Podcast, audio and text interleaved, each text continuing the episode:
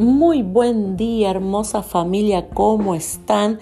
Seguimos orando juntos, seguimos en esta serie Perder para ganar y como te dije en el día de ayer, estamos leyendo Jonás, el libro de Jonás, capítulo 1 y podés leerte toda la historia, pero nosotros vamos a estar abarcando y trabajando en Jonás 1 del 1 al 10. Y en esta mañana quiero que veamos la segunda pregunta que le hacen a Jonás.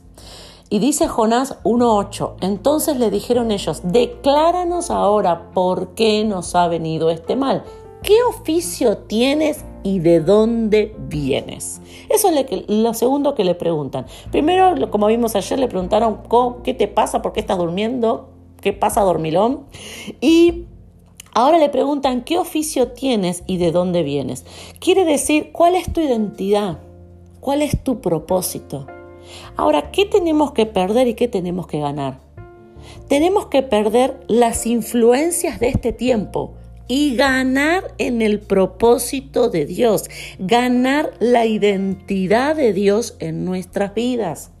Muchas cosas nosotros no estamos alcanzando, no estamos logrando, no estamos viendo, porque estamos haciendo como todos hacen.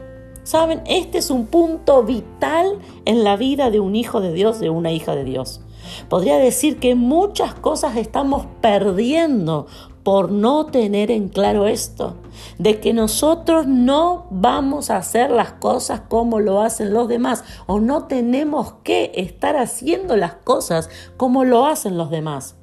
La palabra de Dios dice en Romanos capítulo 12, versículo 2, no os conforméis a este siglo, sino transformaos. Pablo dice, no os conforméis a este siglo. A quien Pablo le estaba escribiendo ya habían permitido que esto sucediera. Ya, ya estaban eh, amoldados, ya se habían acostumbrado, ya estaban viviendo como vivía con las leyes eh, de este mundo. Y lo que Pablo les está diciendo es que tienen que ponerle un freno a eso, que tienen que cambiar eso. Cuando dice a este siglo, dice no os conforméis a este siglo, eh, se puede traducir a este mundo, a esta era. Y lo que Pablo dice es a lo que se refiere ¿Qué es esto de no conformarme a este siglo? Se refiere al sistema que está predominando. Al sistema, ¿qué sistema? Al sistema de creencias, a las creencias, a los valores que son contemporáneos, que son de este tiempo, sea el momento que sea. Porque la palabra de Dios es, para esto se es viva y eficaz hace 10 años, ahora yo sé que las creencias y valores que teníamos quizás vos y yo, yo tengo 40 años cuando éramos chicos, no son las mismas creencias y valores que se viven hoy. Pero la palabra de Dios dice, no importa cuáles sean, no te conformes. Pablo termina diciendo que cuando nos renovamos, que cuando nos transformamos, le damos lugar en nuestra vida a la buena, a la agradable y a la perfecta voluntad de Dios. O sea que mientras vos creas como cree este mundo, mientras vos tengas los valores que tiene este mundo, la voluntad de Dios, que es buena, agradable y perfecta, no la podés alcanzar. ¿Qué creencias y qué valores hoy nosotros tenemos que perder? Hay uno, hay muchos. Y yo te pido y vamos a orar para que el Espíritu Santo a cada uno nos hable. ¿A qué creencias y qué, qué yo estoy haciendo como todos hacen? Y eso es lo que me está alejando de alcanzar mi victoria. Pero hay algo que yo quiero compartirte en esta mañana. Una de las creencias de este tiempo, de los valores que se maneja muy fuertemente en este tiempo, es creer que ser libres es hacer lo que se nos da la gana, es hacer lo que tenés ganas y hacer lo que sentís. Ahí, si vos haces lo que tenés ganas y lo que sentís, entonces sos libre. Este mundo piensa y actúa así. Pero nosotros, dije, pero nosotros, como hijos de Dios, no podemos sumarnos a esto.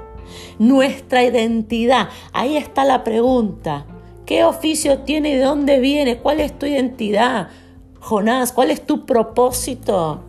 Y nuestra identidad y nuestro propósito como hijos de Dios es que si le agrada a Dios, si está de acuerdo a la voluntad de Dios, entonces es bueno para mí. ¿Por qué? Porque si Dios está involucrado en lo que yo voy a hacer, entonces se va a desatar vida, se va a desatar abundancia, se va a desatar salvación, se va a desatar bendición. Ser libres, hermoso varón, mujer que me estás escuchando, es vivir una vida abundante. Y eso nosotros lo tenemos que tener en claro y nuestros hijos lo tienen que tener en claro. Ser libre no, es hacer lo que tengo ganas y después no querer pagar las consecuencias. Ser libre no es hacer lo que sentía y después enojarme por las consecuencias. Ser libre es decirle a Dios, Padre, esto me va a desatar vida, me va a desatar abundancia, va a traer salvación a mi casa, me va a abrir puertas. Tú estás conmigo si yo hago esto. Porque mi identidad, mi creencia, mi valor es contigo. ¿Sabes? No reneguemos de nuestra identidad. No reneguemos. Ay, no lo puedo hacer porque yo soy evangélica. Eso no existe.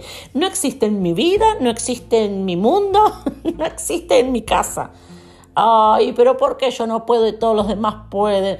No, no ese es el punto. El punto es que vos tenés que saber tu identidad y vos tenés que defender tu identidad y saber que tu identidad es lo más valioso. tu identidad va a desatar la buena, la agradable y la perfecta voluntad de Dios sobre tu vida. Tenés que saber que cuando vos estés obedeciendo al diseño que Dios puso, entonces se va a desatar abundancia, se va a desatar salvación. Y esa es una creencia y un valor de este tiempo. Y a veces nos confunde. Pero nosotros tenemos que tener en claro mi identidad, mi creencia, mis valores son los que agraden a Dios.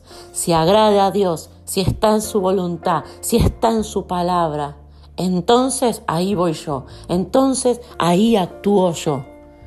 ¿Por qué? Porque si no, estamos como Jonás. Le preguntaron, ¿cuál es tu identidad? ¿Cuál es tu propósito? ¿De dónde, de dónde sos vos? Y en nosotros tiene que estar claro. Yo vivo en este mundo, transitamos cada día, pero nosotros las reglas, los valores, las creencias están fundadas, están basadas en el reino de Dios. Y en este tiempo vamos a orar para que ya no sean lo que, se, lo que todos hacen, lo que nos detenga a nosotros, lo como todos se manejan, los procesos que hacen todo, la forma, los diseños de los demás, que no sea lo que nos esté acorralando para no alcanzar lo que realmente es para nosotros. Oremos juntos en esta mañana. Papá, te doy gracias por tu palabra. En este día, Padre, oro junto a cada varón y a cada mujer dos cosas. Primero, papá, que tu Espíritu Santo comience a mostrarme en qué me acomodé a este mundo, en qué yo acepté las reglas de este mundo, en mi hablar, en mi forma de manejarme, en mi forma de manejar el dinero, en mi forma de relacionarme con mi esposa, con mi esposo, en la forma de educar a mis hijos. Estoy educando a mis hijos, estoy eh, llevando adelante mi familia según las normas de este mundo. Padre, muéstrame, que tu Espíritu Santo me muestre en qué me amolde. Y segundo, papá, yo quiero tu identidad. Yo quiero que, quiero que lo digas ahí con, desde tu corazón. Yo quiero tu identidad. Yo valoro tu identidad. Tu identidad como tu hija es lo más valioso que tengo. Tu identidad como tu hijo es lo más valioso que tengo. Cuando yo entendí, recibí la identidad como hija, para mí, como hija tuya, para mí fue un antes y un después.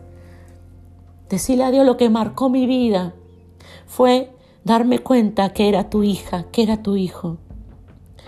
Padre, ministra cada varón, ministra cada mujer. Gracias por tu palabra. Amén y amén. Hermoso varón, hermosa mujer, durante todo este día, habla con Dios. Decide al Espíritu Santo que te muestren qué, te, qué estás haciendo, cómo lo hace este mundo. Y durante todo este día, Exalta a Dios por la identidad que Él te dio.